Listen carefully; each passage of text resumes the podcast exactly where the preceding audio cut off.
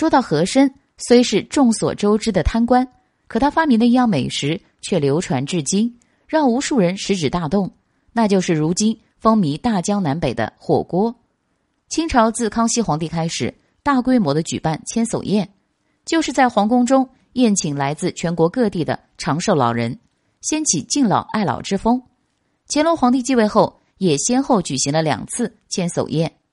乾隆皇帝第一次举办千叟宴，赴宴的六十岁以上长寿老人多达三千九百余人，既有皇亲国戚，又有前朝老臣，还有从民间奉诏进京的老人。然而时至冬天，乾隆皇帝又来得略迟，以至于大伙儿开席后发现饭菜大都变凉了。乾隆皇帝在举办第二次千叟宴时，特意交给和珅办理，让他来解决饭菜变凉这个难题。和珅经过反复试验和探索，决定将满族火锅经过改良后搬到千叟宴上。所谓满族火锅，是满族祖先的一种发明。据称，成吉思汗行军作战时用头盔盛马肉涮着吃，这被视为是满族火锅的起源。第二次千叟宴上，经过改良后的满族火锅出现在大家面前。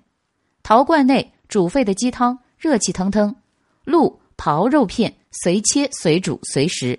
由于这种火锅体积更大，所烧煮的食物更多，而且虽然是投入木炭加热，但因为添加烟囱而无烟味，让全国的长寿老人们暖暖和和的吃了顿饭。他们个个喜笑颜开，直夸皇上圣明。这一夸，乾隆皇帝也高兴得合不拢嘴。